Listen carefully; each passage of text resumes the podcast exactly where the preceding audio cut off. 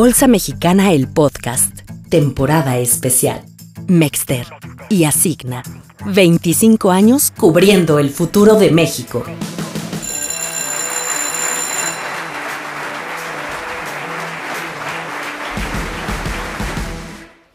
Hola, ¿qué tal? Bienvenidos al segundo episodio de la temporada especial para celebrar el 25 aniversario de Mexder, la Bolsa de Derivados de México y Asigna, la contraparte central del mercado de derivados. Yo soy José Miguel de Dios, director de Mexder, más conocido como Macanaki, y estaré acompañándolos a través de los episodios de esta temporada especial. Hoy hablaremos sobre un punto importante, los productos de cobertura ante la volatilidad. Quiero comenzar platicándoles que tanto Mexder como Asigna, la Cámara de Compensación de Derivados, forman parte del Grupo Bolsa Mexicana de Valores. Y el próximo 15 de diciembre estaremos cumpliendo 25 años de haber iniciado operaciones. Y es por esto que queremos acercarnos más al público para que conozcan más a fondo lo que hacemos en el mercado, qué son los derivados, cómo se pueden utilizar y platicarles un poco de cómo cómo funcionan los derivados y cómo pueden beneficiarse de la cobertura de riesgos con derivados o también cómo pueden hacer inversiones con derivados. Para iniciar quiero presentarles a mis compañeros que nos van a acompañar el día de hoy. Tenemos en primer lugar a Hanna Rivas, ella es subdirectora de operaciones de cámaras de CCB y de Asigna. Y pues bienvenida Hanna. Hola Mac, muchas gracias. Gusto tenerte aquí Hanna. Y también tenemos el gusto de que nos acompañe Aaron Brenner, él es subdirector de operaciones de Mexder. Bienvenido, Aaron. Hola, Mac, muchas gracias.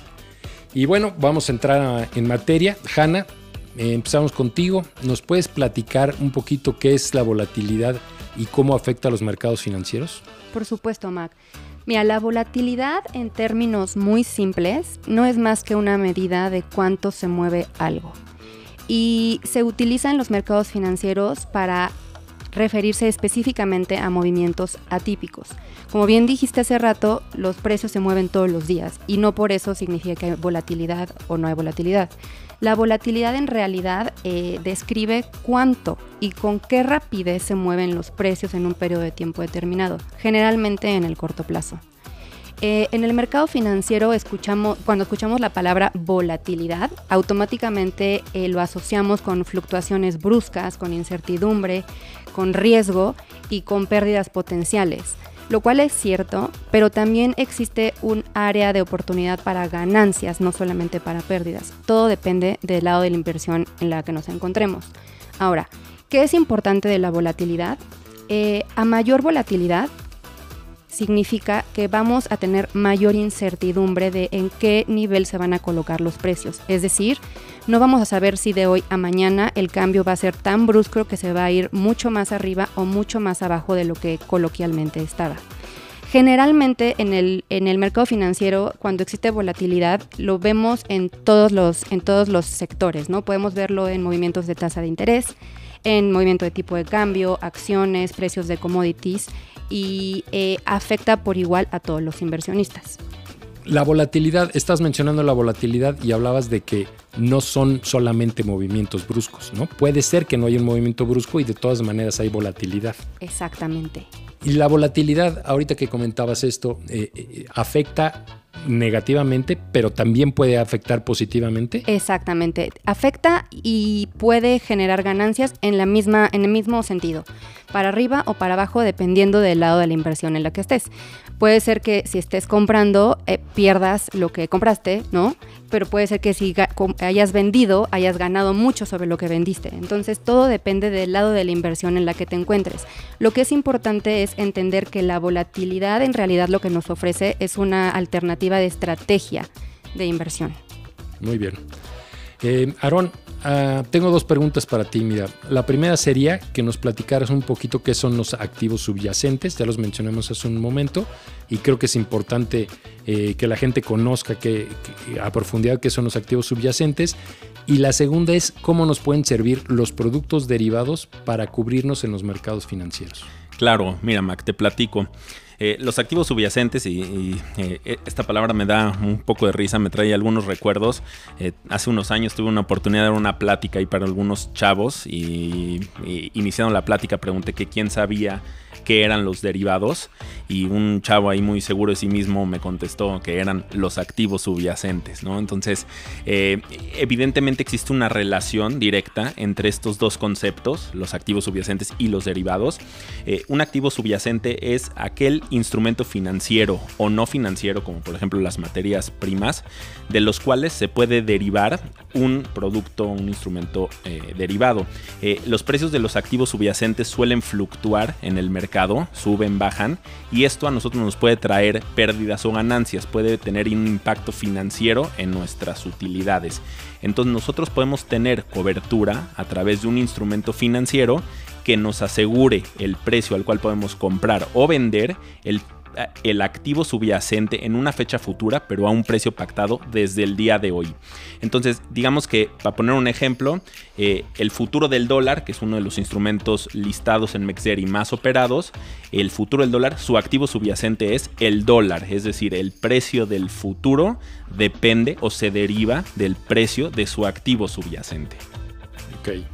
Entonces, el activo subyacente es una parte importantísima de los derivados. Es una parte importantísima, de hecho existe una relación directa a través de fórmulas matemáticas que conforme se mueve el precio del activo subyacente, entonces se mueve en una magnitud lineal o a través de esta fórmula el precio del derivado.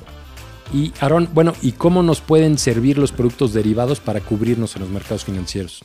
Claro, eh, la esencia de un derivado y por lo que nacen eh, este tipo de coberturas es eh, justamente para eso, para administrar riesgos, para protegernos, para cubrirnos de estas fluctuaciones que pueden tener los precios de los activos subyacentes en los mercados. Eh, ya bien definía ahorita Hanna lo que es la volatilidad. los instrumentos financieros tienen volatilidad, se mueven y eso a mí me puede traer una pérdida.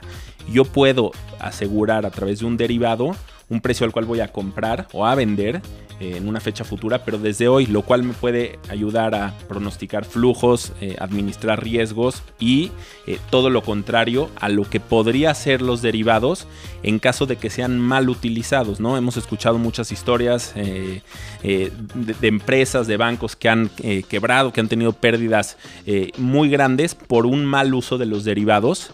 evidentemente los derivados utilizados para especular o aprovechándose de más del efecto el apalancamiento que estos tienen. Rápidamente definiendo apalancamiento es hacer una inversión con más dinero del que tengo actualmente, hacer una inversión grande con poquito dinero. Los derivados, al no ser pagados hoy, sino ser pagados más adelante, te permiten a través de un contrato hacer una operación, una eh, inversión más grande del dinero con el que cuentas actualmente. Mal utilizado eso puede conllevar riesgos eh, exacerbados, pero justamente bien utilizados los derivados nos ayudarán a pronosticar flujos, a administrar riesgos y a tener una sana administración financiera dentro de nuestros negocios. ¿Dirías que antes de operar un derivado hay que tener claro si va a ser para cobertura o va a ser para riesgo? Definitivamente dependerá del perfil un poco del, del inversionista, pero eh, hay que tener y estar bien conscientes. Si se van a usar para especulación, utilizarlos eh, o tratar de minimizar los riesgos y no hacer inversiones más grandes de las que pudiéramos soportar. Y si se van a utilizar para eh, cobertura, no tener preocupación si el tipo de cambio o si las variables financieras suben o bajan, que muchas veces incluso están fuera de nuestro alcance, no dependen de nosotros. Entonces nos va a permitir dormir tranquilos sabiendo ya a qué precio vamos a poder comprar o a vender. Entonces sí es bien importante desde un principio identificar para qué los queremos utilizar. Gracias, Aaron. Hanna, eh, ¿nos podrías platicar qué tipos de productos para cobertura existen en el mercado mexicano y si nos pudieras dar algún ejemplo de su utilización? Por supuesto, Mac. Mira, tradicionalmente en el mercado estandarizado en México existen tres tipos de, derivados de, de cobertura eh, los futuros, las opciones y los swaps, ¿no? Y em, ahorita lo que mencionaba Aaron es, bueno, ¿y de qué subyacentes? Bueno, tenemos de tipo de cambio, de, índices o acciones y de tasas de interés. Ahora, también existe otros derivados de cobertura que nos ayudan igual a protegernos de las fluctuaciones o de la volatilidad, pero estos son del mercado OTC y son hechos a la medida y eso es de otra plática. Pero pensando en lo que tenemos en Mexder, eh, se me ocurre darles el siguiente ejemplo, ¿no? Eh, ahorita está un poquito de moda y eh, muy sonado el futuro del dólar. Entonces, el primer ejemplo que les quiero dar es para una empresa y el segundo ejemplo para una persona común y corriente, ¿no? Entonces, una empresa, eh, a una empresa le preocuparía comprar eh, materia prima más cara de lo que de lo que está hoy en día, ¿no? Entonces ahí lo que lo que, querría cubrir la empresa es una apreciación del tipo de cambio o como lo conocemos coloquialmente que el dólar suba. Entonces para eh, mitigar el riesgo de que suba el dólar, eh, lo que debería hacer un empresario es comprar un futuro. Comprar un futuro a un precio conocido hoy, es decir, un tipo de cambio del 17.20, 17.50, y ese, ese nivel lo va a pagar tiempo después, un año, dos años, tres años.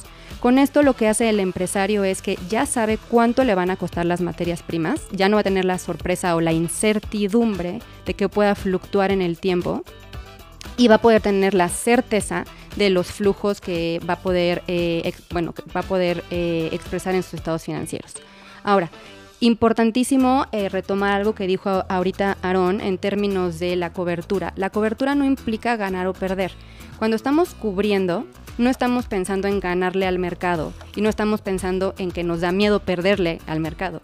Lo que queremos es la certeza de cuánto nos va a costar algo en el futuro, que evidentemente hoy no sabemos cuánto vale. Eliminar ese riesgo. Eliminar ese riesgo y generarnos certeza, certidumbre.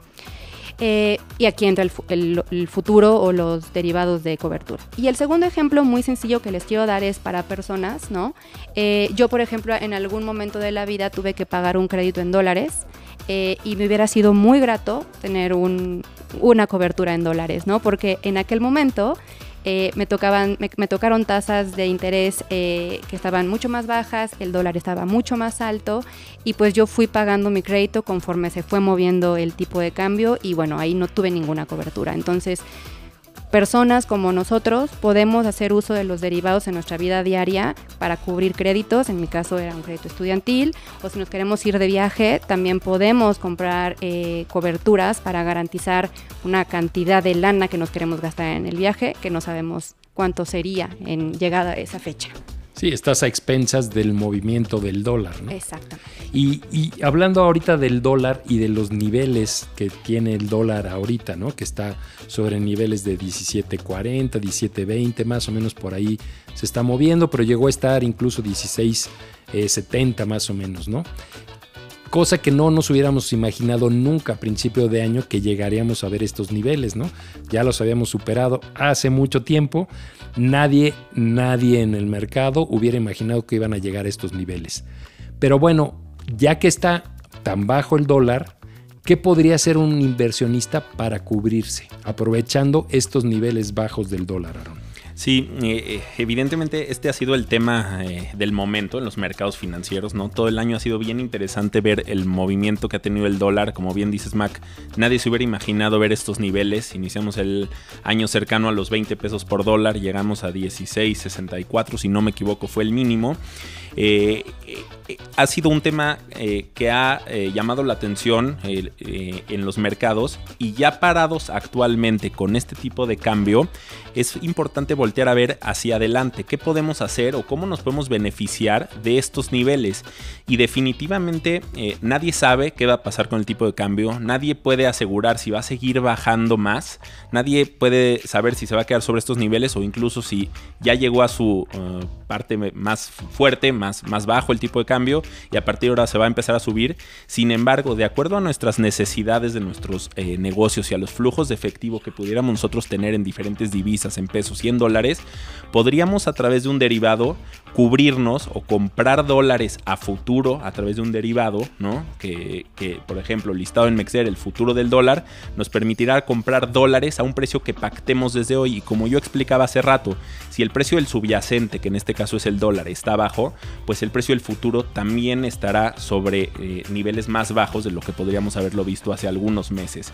Eh, de esta manera podemos comprar dólares eh, para hacer frente a alguna obligación, a algún pago de una deuda que vamos a tener en el futuro, beneficiándonos de los niveles actuales a los que cotiza esta moneda. Oye, y, y ahorita, bueno, estábamos hablando del dólar, pero también eh, tienen mucho movimiento las tasas, ¿no? Se habla de las tasas de referencia, que si van a bajar, que si van a subir, ¿no?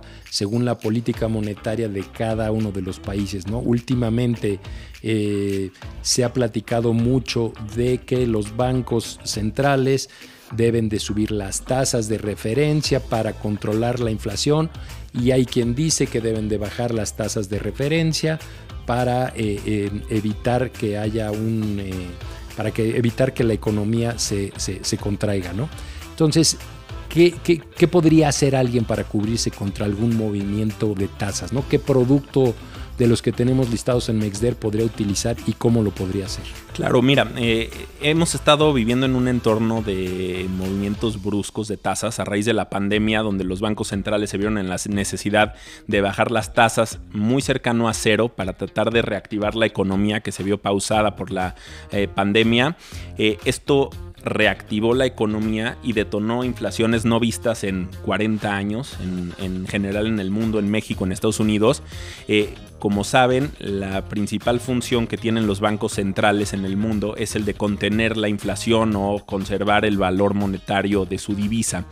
Eh, Banco de México, eh, la Fed en Estados Unidos, para ello empezaron a subir las tasas, haciendo uso de su política monetaria, de modo que los inversionistas prefirieran invertir a tasas más altas que estarse gastando el dinero y también así desincentivar eh, el pedir crédito, ¿no? Porque las tasas empiezan a ser más altas y con la finalidad de desacelerar esta inflación. Ahora, eh, nos encontramos parados en un punto donde los bancos centrales están en la encrucijada de seguir con tasas altas eh, para tratar de que surta más efecto el tema de contener la inflación o empezar a preocuparse también por el crecimiento económico, que a tasas altas es difícil pensar en un crecimiento económico en Mexder eh, existen productos que nos pueden ayudar a cubrirnos de todos estos eh, riesgos o estas fluctuaciones, estas expectativas que existen en los mercados de tasas. Eh, por ejemplo, tenemos un contrato que se llama el swap de la TIE eh, en México la TIE, la tasa de interés interbancaria de equilibrio, es la tasa de referencia a la cual se prestan, digamos, dinero eh, los bancos, todo el mercado de créditos está en TIE, TIE, eh, por ejemplo, de 28 días. nosotros tenemos un contrato de intercambio, un contrato de swap, en donde un participante puede garantizar el pago de intereses sobre un cierto valor nocional a una tasa fija a cambio de recibir una tasa variable, de modo que si cree que las tasas van a subir, pues le convendrá, ¿no? Paga una tasa fija pactada en Mexer a cambio de recibir una tasa variable observada en el mercado. Por el contrario, si cree que las tasas van a empezar a bajar, pues quizás me conviene el lado opuesto, ¿no? Estar pagando una tasa variable creyendo que va a bajar a cambio de recibir una tasa fija celebrada en Mexer. Hay que buscar hacer exactamente lo contrario con el swap, ¿no? Si tu crédito es una tasa variable, hay que buscar que tú pagues una tasa fija y que te paguen una tasa variable y viceversa. Correcto, y de esa manera estarías eh, poniendo la tasa del crédito de acuerdo a tus expectativas de movimientos en las tasas. Y cubres tu riesgo contra una posible subida de las tasas o lo puedes hacer contra una posible bajada de las tasas. De acuerdo, efectivamente. Eh, digo rápido mencionar también, tenemos un instrumento que se llama el futuro de la TIE de fondeo. Eh, la TIE de fondeo es una nueva tasa de referencia en México que está teniendo mucho auge. Eh, la TIE de fondeo es una tasa calculada a partir de operaciones de reporto de papel gubernamental a un día. Eh, esta va a ser la tasa de referencia en los próximos años en México y a través de este futuro también te puedes ya ir cubriendo, eh, pagando o recibiendo una tasa TIE de fondeo fija a cambio de recibir una tasa TIE de fondeo variable. Vamos a tener un episodio en el que vamos a platicar específicamente de la TIE de fondeo para ello invitamos a gente del Banco de México para que nos explique perfectamente qué es la TIE de fondeo, por qué eh, esta idea de cambiar la tasa de referencia. ¿no? Entonces, no se lo pierdan, va a estar, va a estar muy bueno. Eh, Hanna, ya platicamos aquí un poquito de qué pueden hacer con los derivados, ¿no? Y cómo pueden cubrirse y cómo pueden especular un poco, cómo pueden invertir un poco. Pero si una persona física, una persona moral quiere operar derivados, ¿cómo lo puede hacer? ¿Qué tiene que hacer? Esa pregunta me encanta porque ayer eh, un médico eh, me preguntaba que si yo no daba asesorías, ¿no? Porque le cuesta trabajo confiar en, en los que se llaman expertos. Entonces, justamente lo más relevante es acercarse siempre a un experto que esté autorizado y pero regulado. tú eres experta. Por ¿cómo? supuesto, pero yo no puedo dar asesorías. Pero sí hay expertos que los pueden asesorar eh, y que tienen que estar regulados y autorizados por las autoridades. Eh, las casas de bolsa en México son las encargadas de, eh, de fungir como intermediarios con el mercado de derivados, que es Mexer. Entonces, a través de ellos se puede tener acceso a, eh, a los contratos que ofrecemos en el mercado estandarizado. Y eh, pues importantísimo decirles que a través de un experto los van a poder guiar eh, en el mundo de los derivados porque no es un tema fácil. Sí se requiere de, cierto conocimiento, pero definitivamente son una gran herramienta para la cobertura de riesgos. También vale la pena, ¿no? Complementar para poder operar en Mexer. Eh, mucha gente también a mí me, me ha llegado, oye, ¿tú me puedes ejecutar unas operaciones en Mexer? No, yo no puedo ejecutar operaciones en Mexer. Así como cuando quieres comprar una acción, no la compras directamente en la bolsa, sino que la compras a través de un intermediario que son las casas de bolsa. Para comprar una cobertura, un derivado en Mexer, se hace a través de lo que se conoce como miembros operadores.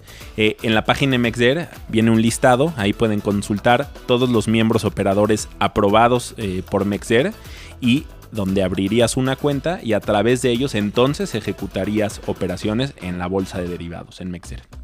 Muy bien, pues ya estamos a punto de terminar. Nada más les pediría, Hannah Aaron, algún tema, alguna idea final que quieran compartir con nosotros. Pues sí, Mac, yo solamente eh, recordarles que los derivados no son instrumentos financieros nuevos, eh, no es algo que se haya eh, creado recientemente, tienen mucho tiempo en el planeta, algunos piensan que data de... La época de los tulipanes en Holanda o probablemente las primeras coberturas de arroz en Japón. Y esto lo menciono porque cuando se escucha la palabra derivados mucha gente tiene miedo, ¿no? No es un tema de suerte, es un tema de acercarse con los expertos, es un tema de que estén eh, informados que en México tenemos una infraestructura de mercado que se llama MEXDER, que es un mercado organizado y regulado y que cuenta con una contraparte, una cámara de compensación que garantiza y que disminuye o minimiza el, el riesgo de crédito. Es decir, les brindamos la seguridad de que eh, eh, lo, que ustedes pacten va a ser eh, honrado. Muy bien. Y Aaron, ¿alguna idea final que nos puedas Sí, yo a mí me gustaría invitarlos, eh, a todos los eh, escuchas de este podcast, eh, y siempre digo en las pláticas, en, en, tenemos la oportunidad también de participar en el blog, Hablemos de Bolsa, tenemos una sección de Hablemos de Derivados, y siempre concluir con la idea de que no les dé miedo, que inviertan con derivados. Los derivados son un aliado, bien utilizados, van a complementar tus inversiones. no me puedo imaginar un mundo financiero en donde solo existiera la posibilidad de comprar el activo subyacente, ¿no? Y estar entonces expuestos a las fluctuaciones eh, del mercado que muchas veces ni siquiera dependen de nosotros. Eh, siempre vamos a tener estos aliados, los instrumentos derivados, para poder tener eh, herramientas de cobertura y así tener menos riesgo en nuestros portafolios que nos ayuden a maximizar oportunidades y rendimientos. Entonces, sin duda, no tengan miedo, acérquense a Mexer. Eh, estamos aquí también para apoyarlos, asesorarlos y, que puedan eh, proteger sus portafolios y tampoco tenerle miedo al tema de la especulación, ¿no? Con, con digamos, midiendo los riesgos y, asegurándonos o, o, teniendo consciente qué es lo que estamos eh, ejecutando bueno, que, que, esa especulación también podamos usarla a nuestro favor y obtener rendimientos mayores que los que podríamos tener con otro tipo de inversiones. Gracias, Aaron. Y bueno, yo ya me enteré que tienes por ahí una cuenta en donde subes videos y platicas eh, del día a día, un poco de los derivados. ¿Dónde te puede buscar los, los escuchas? ¿Dónde te pueden seguir? Sí, eh, pues miren, los invito. La verdad es un proyecto que iniciamos eh, hace algunas semanas, en donde la idea es tratar de mostrar el lado de la bolsa de una manera amable, amigable, divertida. Hemos estado subiendo eh, varios videos con información de mercado, algunas tomas del edificio de la bolsa. la cuenta se llama El Lobo de Reforma, en alusión a la famosa historia que además hubo una película protagonizada por Leonardo DiCaprio, El Lobo de Wall Street. ¿Vas a hacer la segunda versión? Eh, yo soy el original, ¿no? Pero eh, es El Lobo de Reforma, eh, así como digo, haciendo alusión a la película y aquí a la ubicación del, edificio de la bolsa. Entonces, sigan la cuenta, vamos a tener ahí muchas sorpresas con motivo de los 25 años de Mexer y pues estar ahí informando al mercado para que nos vean y entiendan que los derivados y el mercado financiero no es algo para expertos, puede ser amigable para cualquier persona, eh, viéndolo de esa manera, como una forma divertida y, amigable para cualquier persona. Bueno, pues muchas gracias, Aarón. Hanna, muchas gracias. Gracias, Mac. Le agradezco también a todas las personas que nos escucharon a través de la eh, Bolsa Mexicana, el podcast. Pueden obtener más información en nuestra página de internet mexder.com.mx y los invitamos a seguir escuchando nuestra temporada especial Mexder y Asigna 25 años. Cada semana estaremos hablando más sobre derivados, de cómo funcionan, estaremos platicando de la cámara de compensación de Asigna, que es una parte sumamente importante o más bien vital para la operación de un mercado listado.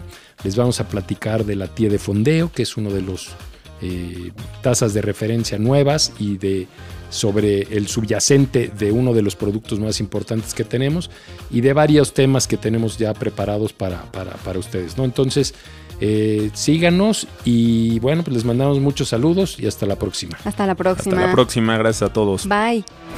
Suscríbete a nuestro canal y síguenos en nuestras redes sociales. Esto fue Bolsa Mexicana, el podcast.